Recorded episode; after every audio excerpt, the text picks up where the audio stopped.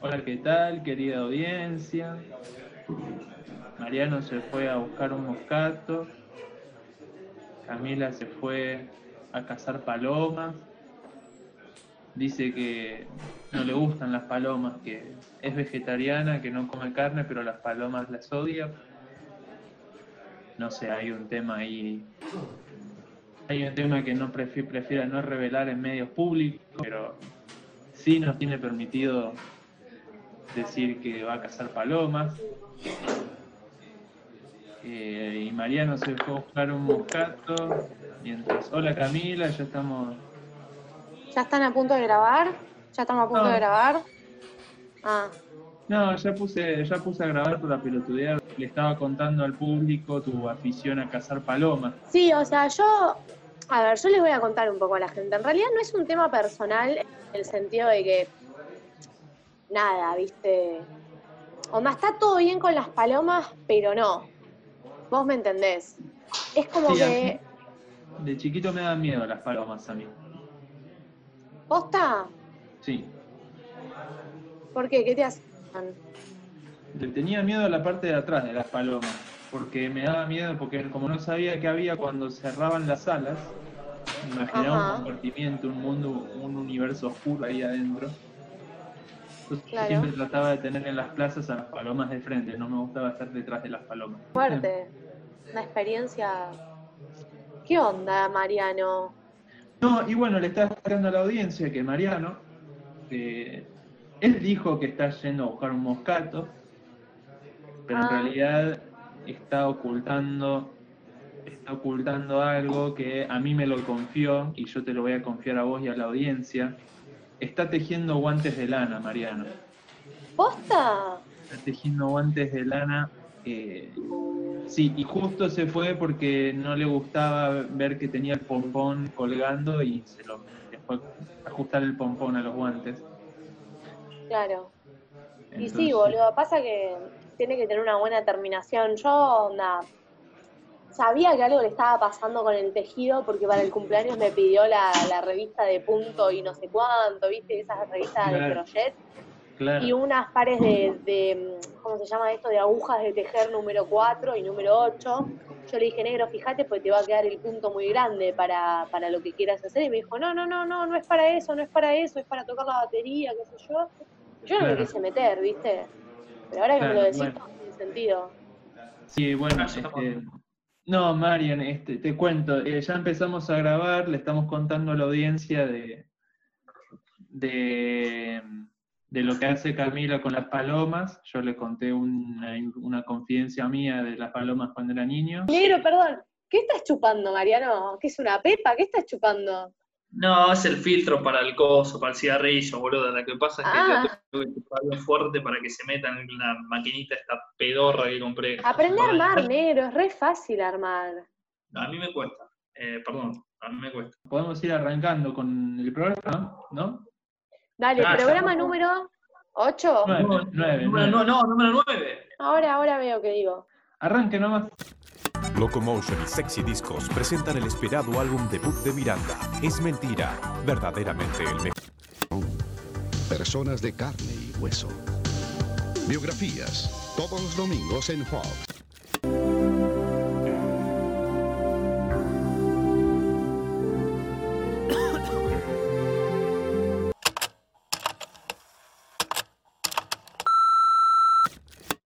Hola, amigas, amigues, amigos, ¿cómo les va? Nos encontramos en la novena edición de la acústica y el mate para algunos, la octava para otros, depende cómo cuenten nuestro capítulo especial. Y por supuesto, tengo el agrado de presentar a mis queridos compañeros de programa y te voy a preguntar a vos, negro, ¿qué estás tomando? Yo estaba tomando pepa. Perdón. Un moscato. ¿Qué tal Camila? Buenas noches. ¿Qué tal Felipe? ¿Cómo están? Hola, Cami. ¿Qué tal? Buenas noches. Eh, tengo la efemérides del día de hoy, de un día como hoy, pero del año 1987, se produce el encuentro entre Soda Stereo y Diego Maradona el recital que hicieron a pedido del capo narco Pablo Escobar en Medellín, Colombia, de la cual solo yo tengo la fotografía del Diego, Cerati y, y Pablo Escobar. Que luego será publicada en nuestro Instagram. ¿Qué estás tomando eh, entonces? Yo estoy tomando un moscatito, teóricamente es como una especie de vino, ¿no, Felipe? ¿Qué tal? El moscato es un vino eh, de postre. Lo que pasa es que se hace con uva, igual que el vino, fermentando uva, pero no se, no se usan las mejores uvas que hay en los campos mendocinos. Y se lo deja fermentando distinto para que genere larguen azúcares y qué sé yo. ¿Vendría a ser el Paco del vino? El Paco. No sé, no sé. ¿Y vos, Feli, qué bueno. estás tomando? Yo estoy tomando un, un vino que me huele a la peluca, es un vástago de Gea Bonarda. Conozco al enólogo de las veces que lo visité, Carlitos se llama. Eh, Un beso para Carlitos. un beso para ¿Qué Beso, onda, Carlitos. sí, sí. Feli? ¿Trajiste tu efeméride de hoy? Pero por su pollo. Eh, un día como hoy, pero hace eh, clavados 50 años, en 1970, Bob Dylan recibe un doctorado honorario por su carrera musical en la Universidad de Princeton. Y cuentan los vecinos que con ese doctorado hizo un asado al día siguiente. Ah, me encanta. Bueno, me parece muy bien y si quieren yo le cuento a la audiencia lo que estoy tomando yo. Yo estoy tomando un riquísimo gin tonic hecho a base de, de así que posiblemente este programa venga con muchísimo nivel.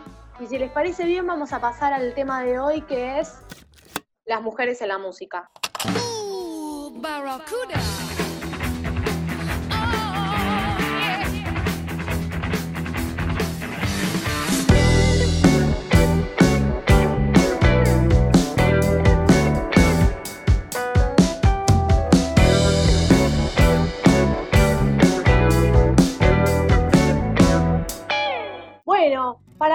Este programa, si quieren, yo les, les, cuento, les, les transmito un gusto personal adquirido que una persona me, me introdujo a esta, a esta cantante, que la cual me, me gusta mucho, que es eh, Roberta Joan Anderson, mejor conocida para los amigos como Johnny Mitchell.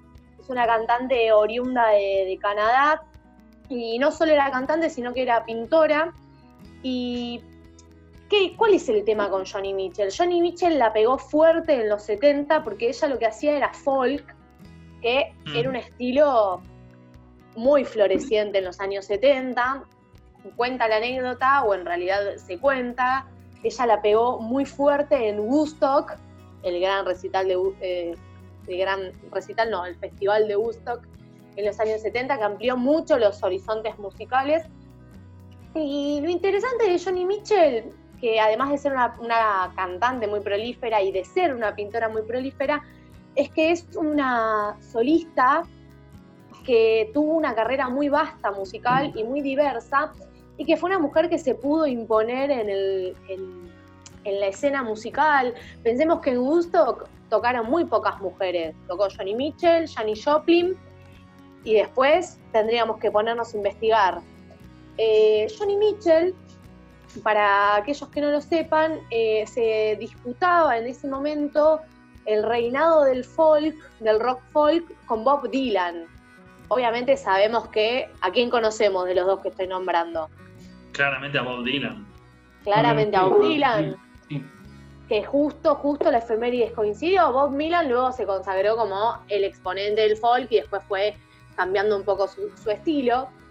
Johnny Mitchell eh, siguió por los caminos de- del folk y en los 70 eh, tocó en Woodstock, la pegó fuerte, ella tenía como un estilo muy etéreo. Si se la ponen a googlear van a ver que es una mina rubia, flaca, alta, con el pelo largo, más o menos hasta la cintura, con cara de buena Era una sobre papa todas las frita. cosas. Era una papa frita, tipo, era como una mina que vos decís, pareciera que es un amor. Sin embargo, las malas lenguas dicen que era una persona muy consciente de su talento, una persona muy prodigia, digamos. Ella tocaba el piano, la guitarra, el ukelele, componía todas sus canciones, no solo la letra, sino que la música. Digo, era una persona que tenía muchísimo talento y que aparentemente no era fácil trabajar con ella, que era como bastante egocéntrica. Y hablamos de un poco de mujeres en la música porque quiero contar un par de cosas de Johnny Mitchell. Johnny Mitchell tuvo un periodo jazzero, que a los que nos gusta el jazz eh, es, es una influencia muy interesante la que tuvo Johnny Mitchell. Ella en su momento tuvo una banda con Pat Metheny. Pat Metheny es un zarpado titán del jazz. Hace poco, el año pasado, vino a tocar acá a la Argentina y la entrada para ir a ver a Pat Metheny estaba tres lucas más o menos. Así que imagínense al público al que estaba orientado ese recital. Bueno, y tuvo esta Ah. banda con Pat Metheny. Sí, decime, negro. Eh, no, perdón, que para poner un poco de contexto, 3 lucas, estamos hablando de 50 dólares. 500 Al cambio de hoy o al cambio de mañana. menos. Quería poner un poquito de referencia a cuánto eran 3 mil pesos, porque a lo mejor la gente escucha esto el año que viene. No, oligarcas de mierda. Sí, sí, muy cara, muy cara ir a verlo a Pat Metheny. Me acuerdo que cuando me enteré que iba a tocar, dije, uh, vamos a verlo, qué sé yo, vi cuánto salía, dije, pero, ¿sabe qué? Te escucho desde en casa. La cuestión es que eh, eh, tuvo esta banda con Pat Metheny y con otro grande, muy grande de la música, eh, un bajista muy reconocido, y de hecho uno considerado uno de los mejores bajistas de la historia, que es Jaco Pastorius. Y ¿Por qué traigo esto a colación? Quédense con esta información, que Johnny Mitchell tuvo esta banda con Pat Metheny y con Jaco Pastorius. Hace un par de años hubo una polémica porque Johnny Mitchell se declaró abiertamente antifeminista. Mm. Que uno se preguntará, ¿qué quiere decir? qué- primero, ¿qué quiere decir ser antifeminista? ¿No? Como que, ¿qué es lo que entiende Johnny Mitchell por feminismo?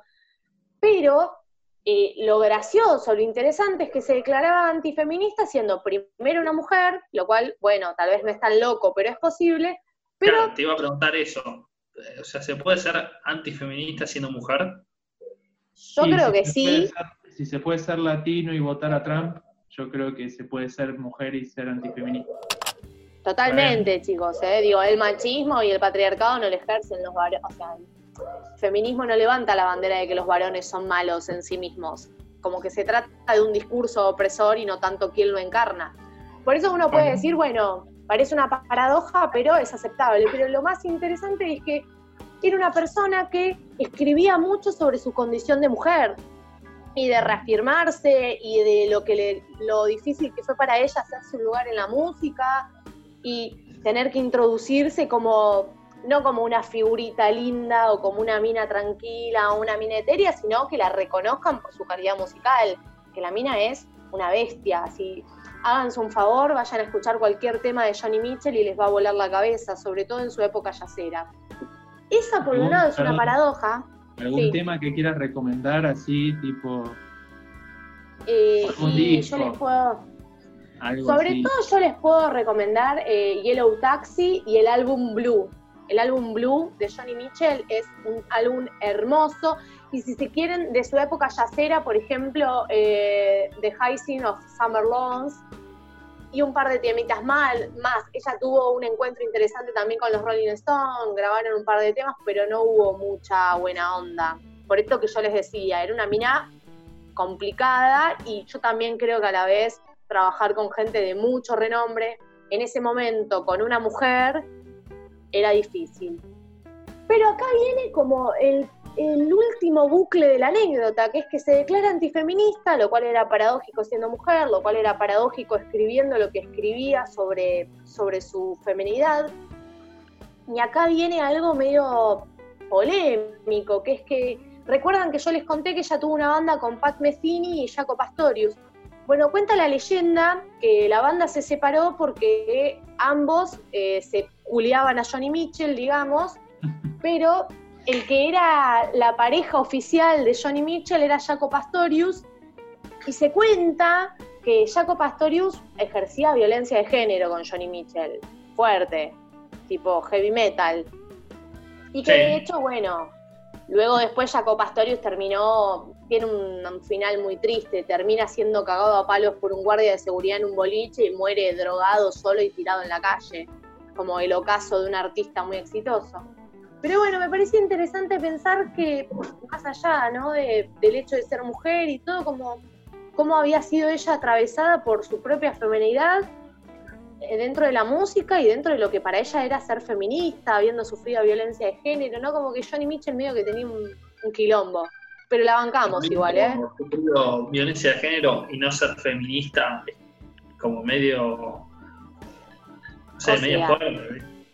Es fuerte, yo la puedo entender, puedo entender que tal vez no tenga muy en claro cuáles son las bases del feminismo y puedo entender que no se reconozca a ella misma como víctima.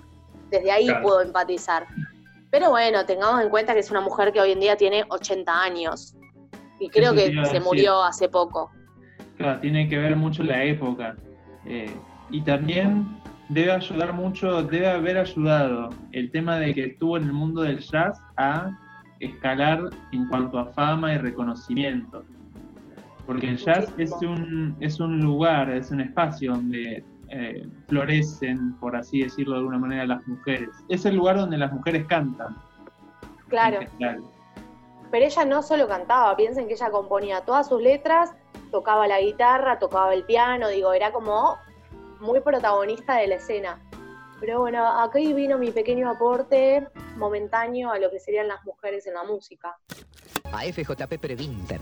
Llámanos o vení a vernos. Previnter es Banco de Boston, American International Group y Banco del Sur. Claro, el caso del que tenía ganas de hablar era el de Andrea Álvarez. Más que nada porque fuimos a una clínica que hizo con Felipe a principios del 2019. ¿Es correcto eso? 2019, Sí, febrero, para el Día del Músico del 2019. El INAMU hizo un evento así, con mu- hizo varios eventos al- en todo el país y con Marian nos fuimos a, a The Cavern Club Buenos Aires, este, en Paseo de la Plaza, que ahí tocó y, y dio más que nada una charla de Álvarez. Perdón, ¿qué es el INAMU? Instituto Nacional de la Música. Acá, ahí va. eh, para el Día del Músico en febrero del 2019 hizo este evento que estuvo muy interesante, la verdad. ¿Por qué, Mariano? Bueno, habló más que nada de cómo fue su carrera en la música. Ella es eh, percusionista, baterista, y habló, bueno, de cómo fue sus inicios. Igualmente, yo quería focalizar en lo que fue la manera de, de sus problemas con el tema de los músicos debido, no sé, Al machismo, decilo. al Al machismo, sí, está bien, lo machismo. digo. Está más nítido el ejemplo que se dice siempre de la brecha salarial. Exactamente, exactamente. Luego de integrar las filas de Viuda e Hijas de Rock and Roll, ella se va a Nueva York a vivir un par de, de años y se encuentra con Charlie García que estaba grabando parte de la religión. Pegan amistad y Charlie García le dice, vení a ser percusionista y corista de la gira que voy a hacer en Brasil se suma a las filas y esto es lo que cuenta ella en la clínica en la que estuvimos con Felipe. Se juntaron en la sala de ensayo y dijo Charlie García, los hombres van a cobrar esto y las mujeres van a cobrar 30% menos. Pa, qué sorpresa. Yo voy a tirar el siguiente dato que es, amamos a Charlie García, por supuesto, es casi un dios acá en la Argentina y más sobre todo a nivel musical. Charlie tiene un recorrido muy, muy interesante dentro de su ser machista y para los que no lo sabían, había una época en la que a Charlie le iban a tocar el timbre muchas menores de edad y subían a su casa a hacerse mimitos con Charlie ¿En García. serio? Sí, posta, búsquenlo. Hay un montón de archivos y de notas y de, de cosas. Bueno, la charla, para, a lo que a mí me significó la charla fue de repente dejar de idolatrar a muchos músicos. Porque Andrea Álvarez empezó a dar muchos nombres de artistas muy reconocidos que uno nunca se hubiera imaginado que podían llegar a hacer cosas como esta que está contando Mariano. Luego de, de hacer la gira con Charlie García, vuelve a Buenos Aires y se encuentra en el- fortuitamente en la puerta de un, de un bar con Gustavo Cerati. Gustavo Cerati, integrante en ese momento de Soda Stereo. Me encanta tipo las anécdotas, la cantidad de anécdotas que tenemos de músicos que se encuentran músicos de culo. Yo apenas me encuentro a mi vecino, la gente se va encontrando como David Bowie se encontró con este, con el otro este que hacía blues. Con ¿Qué onda? Steve Vaughan. Con No, Steve Vaughan, caso- boludo, ¿qué onda? No, en el caso de Andrea Álvarez, en el caso de Andrea Álvarez, otro contexto donde el, el ambiente musical era más chico y, a ver, eso de estéreo no era, no era lo que recordamos que fue, o sea, no era tan famoso Soda Stereo.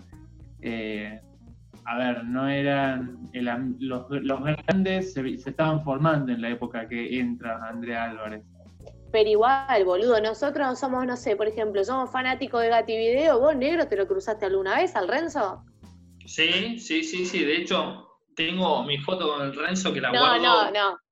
Yo te digo Ah, fortuitamente, porque lo fuiste a ver al Conex. Obviamente que te lo ibas a cruzar. Eres un idiota. No, pero, pero es distinto, es distinto porque eh, en ese momento, en el momento que estamos contando, no había tantos teatros como el Conex, por ejemplo, o de esa envergadura. Y, y en todo caso, había muchos espacios, pero lo común era lo que hoy llamamos el under.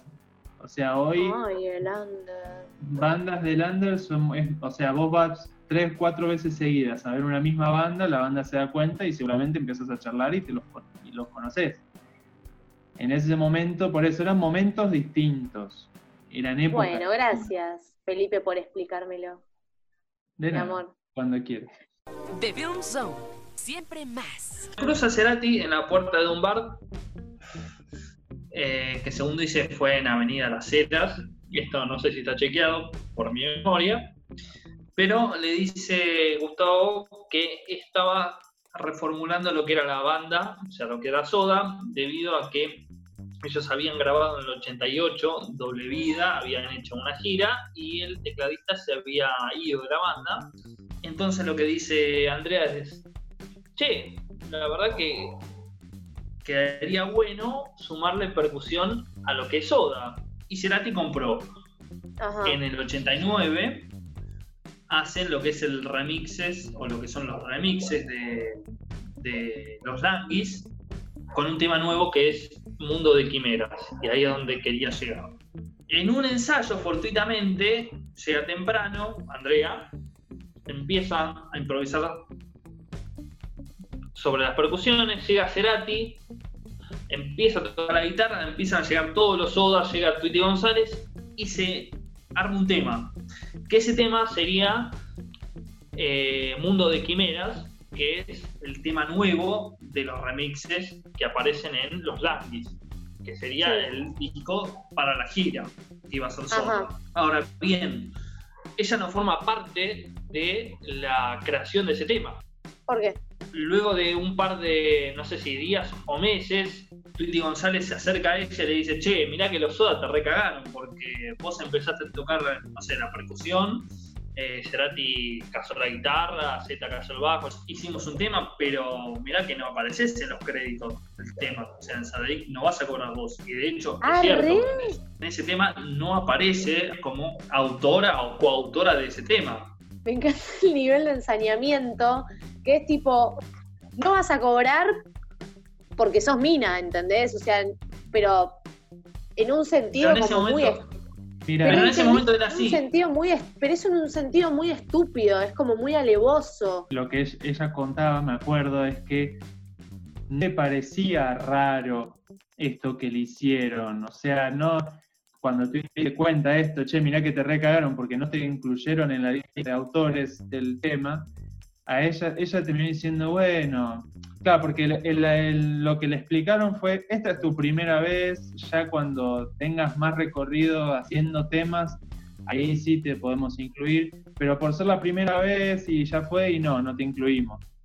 Y a ella, lo que es interesante es que ella no es que despotricaba y se quejó, protestó. En ese momento, 40 años atrás, no le pareció raro el razonamiento que le dieron. Claro. Obvio, pero le- les voy, a, les voy a tirar un dato interesante siendo la única mujer de este podcast, y es que la opresión funciona de una manera tan buena que hace que naturalices lo que no es natural. Y te hace creer que las cosas son así, siempre serán así. fue así desde hace mucho tiempo y en todo el mundo. Y yo les quiero Mm. contar, yo les quiero contar de Mozart. Nuestro conocido Mozart. Eh, claro, no. Eh, Mozart, Wolfgang Amadeus, una hermana, una hermana mayor. Wolfgang era el menor. Wolfgang era el menor de siete hermanos. María Ana, no Mariana, María Ana o Nannerl para los del barrio y Wolfgang. Son los dos que, que sobrevivieron. Y es un caso muy impresionante porque es un ejemplo de el mandato social opresor hacia las mujeres. Sabemos, sabemos tenemos registro de que Nannerl, Marianne, eh, componía la música y tocaba muy bien y cantaba muy bien, pero no tenemos registro de la- ninguna obra que ella haya hecho, no tenemos a ciencia cierta nada que ella haya hecho, porque cuando ya fue adolescente y joven, eh, el padre le dijo, vos te vas a casar y vas a ser la mujer de la casa. Pero eh, entonces, ¿por qué aclaro esto? Por- no solo porque me gustaría poder decirles, eh, es increíble la obra que hizo, porque realmente no puedo decir porque no, no escuché nada de ella, porque nada llegó a estos días. Pero es muy importante para su hermano, para su hermano fue muy importante. De hecho, hasta podemos llegar a, a decir que no existir, no hubiéramos tenido Wolfgang Amadeus Mozart de no ser por su hermana Marianne. En principio, en primer lugar, a al hermano menor le empezó a gustar la música porque a los dos o tres años se asomó por una habitación donde su hermana estaba teniendo clases de música. De hecho, o sea, entra en el mundo de la música por su hermana Ajá. y empieza a tener clases de, de piano, de clavecín en ese momento, por su hermana. Y durante la niñez y no tan niñez, eran muy unidos. De hecho, este, tenemos registro de que... to- Nada, a ver, otra, ya me estaba olvidando. Cuando eran chicos, los dos hermanos, el padre, Leopold, se dio, también era músico, se dio cuenta de que en su casa tenía dos monstruitos de la música que tocaban de puta madre los dos para tener pues, como 5 y 8 años. Así Claro. tocaban como, como adultos. Entonces hizo lo que cualquier padre del siglo XVIII haría, los agarró a los dos hijos y los sacó a dar vueltas por el mundo haciéndolos tocar eh, para, la- para las familias de plata, para, llegaron a tocar para el emperador del imperio austrohúngaro. Wow. Sí, calculo que es lo que haría un, un padre que, que tiene un hijo que sabe jugar al fútbol, ¿no? O sea, Claro, lo tú tenés un músico que a los 5 años ya toca, ¿qué haces? Le sacás guita de alguna manera, se va a poner, lo, lo haces a guilla, ¿o no? ¿O no? Yo a mi pibe le hago eso. Claro, pero imagínate, imagínate si no es que tenés uno, que tenés dos. Pa, Sí. boludo, la maquinita de hacer chorizo tengo. Claro, solo había un problema, la maquinita de hacer chorizos no pudo durar mucho porque uno Porque de- uno tenía concha. Exactamente, usted no lo puede dicho mejor. A las giras por Italia, por Inglaterra, por- porque estuvo en, todos los países importantes de Europa en ese momento estuvieron, cada vez iba menos Nanner, se quedaba con la madre, con la, esposa de Leopold, y así el que cumplió con, la- con, el- con lo que quería hacer de su vida era Mozart hay algo que hay, hay un par de datos interesantes. Uno es que Mozart no es que le decía, y no, Nani, es lo que todo, sos nena, bueno, bancatela. No, Wolf- Wolfgang, él mismo se, se oponía siempre cuando el padre le decía que tenía que hacer algo que él no quería. Pero la, a la hermana, cuando le pasaba lo mismo, la hermana obedecía y aceptaba. Pero Wolf- Wolfgang le decía, che, loca, no le hagas caso al viejo. No, no tenés por qué hacerle caso.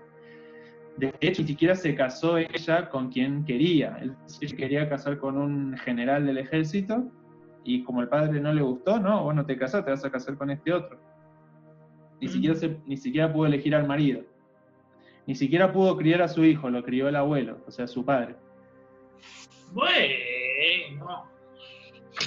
Algunos dicen que es porque ese hijo también se em- empezaba a demostrar ciertas aptitudes por la música.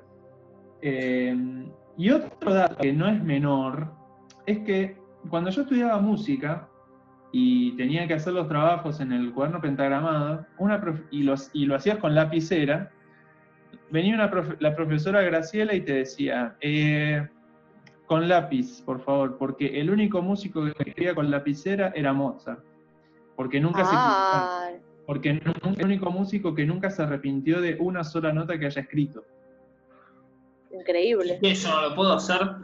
No, No pará, puedo. ¿a, a qué viene, a qué, a qué vengo con esto? Que Mozart, así, con ese estilo de componer de nunca arrepentirse, le enviaba sus obras, sus trabajos a la hermana para que la dice, para que le- para pedirle opiniones, para ah, reconfiaba en su visión y en su palabra de música.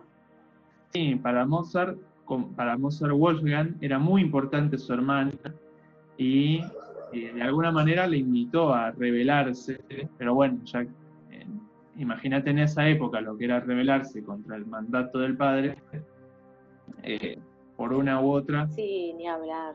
Ni hablar y aparte hay que ser sinceros, digo, eh, también se trata de sobrevivir, ¿no? En esa época, si ella no se hubiera casado, si no hubiera hecho lo que se correspondía natural para su condición de género, su condición biológica, seguramente no hubiera podido tener una vida vivible, lo hubiera pasado muy mal. Tiene que entender que uno hace lo que puede para sobrevivir en el contexto en el que está. Obvio, obvio que sí, obvio que sí, porque a ver, si no, a ver, ser, ser mujer y no estar casada a los 20, 25 años era una tragedia. Fuerte. Era, era Sí. condenarte a la prostitución. Palabras más, palabras menos, ¿no? Una cosa así. Sí, increíble. La verdad me, me gustó mucho lo que me contaste, me parece muy lindo pensar, es muy triste igual, por- por- porque ella seguramente tenía mucho amor por la música, pero es lindo pensar que, que ese amor eh, por lo menos pudo florecer en alguien, ¿no? Que fue su hermano. Y, y da lástima, bueno, a ver qué nos perdimos. desde- porque imagínate tener a dos Mozart en plena actividad, eh, lo que hubiera sido. Porque, bueno, de hecho hay quienes dicen que música de Nanner se la adjudicaron después a Mozart, A Mozart, claro. mira. ¿Saben que les cambia así radicalmente de tema? Voy a hacer una leve mención a una banda que con Mariana gusta mucho y que creo que a vos, Felipe, también te debe gustar, que es la banda Heart. Eh, su traducción en español sería Corazón, no es muy relevante. Para terminar el programa, la quiero nombrar porque es una banda que, digamos, tuvo muchísimo éxito en los 70 y que está formada por dos mujeres, lo cual en ese momento era un montón porque era una banda de rock, de rock intenso, digo, con mucha influencia de Led Zeppelin. Y eran dos hermanas, Anne y Nancy Wilson, y los invitamos a todos a escuchar la versión de, de Heart de Starway to Heaven, que como me contó mi querido amigo Mariano, porque este es un dato de él, eh, emocionó mucho, ¿o no, negro? Sí, es eh, cuando hicieron el especial del Kennedy Center, Hart hizo la versión de Starway to Heaven y un camarógrafo que ponchó a Robert Plant llorando, pero porque la verdad es, eh, esa versión de ese tema es, la verdad es hermoso. Es Qué hermoso. lindo. Bueno, escúchenla. Y si me permiten, si me puedo tomar el atrevimiento, me lo voy a tomar igual. eh, quisiera hacer una breve reflexión respecto de, bueno, cuál es, o sea, todos podemos saber, no vamos a entrar sobre ciertas cuestiones, pero creo que mm, podemos acordar con nuestros compañeros que tenemos una posición muy fuerte respecto de la opresión de género, respecto de la desigualdad de género, respecto de discursos opresores que naturalizan el maltrato, la asimetría de poder y un montón de roles que parecieran estar definidos por naturaleza cuando no hay tal naturaleza. Confiamos en las mujeres en la música, creemos que deben tener un lugar y que si no se les dio, este es el momento, más que nunca, para que se dejen de romper las pelotas con las mujeres y que toquen y que hagan arte porque hacen arte igual que todos. Y las bancamos de este podcast, las bancamos a todas y cada una de ellas que no pudimos nombrar en este programa. Chicos, no sé si se quieren despedir, decir algo. Yo me quiero despedir diciendo que pueden encontrar en Pocket Podcast, en Anchor, en Spotify, en Radio Public, en Instagram como la acústica y el mate. Esperamos, esperamos poder haber estado a la altura de los cinco años que se cumplieron esta semana que pasó de la primera marcha por el Ni Una Menos. De alguna manera, nuestro granito de arena a invitar a reflexionar y demás. Calculo que no está más de, más decir que si sufrís violencia de género te tenés que comunicar con el 144. Por supuesto, y que el patriarcado se va a caer. Chao, chao.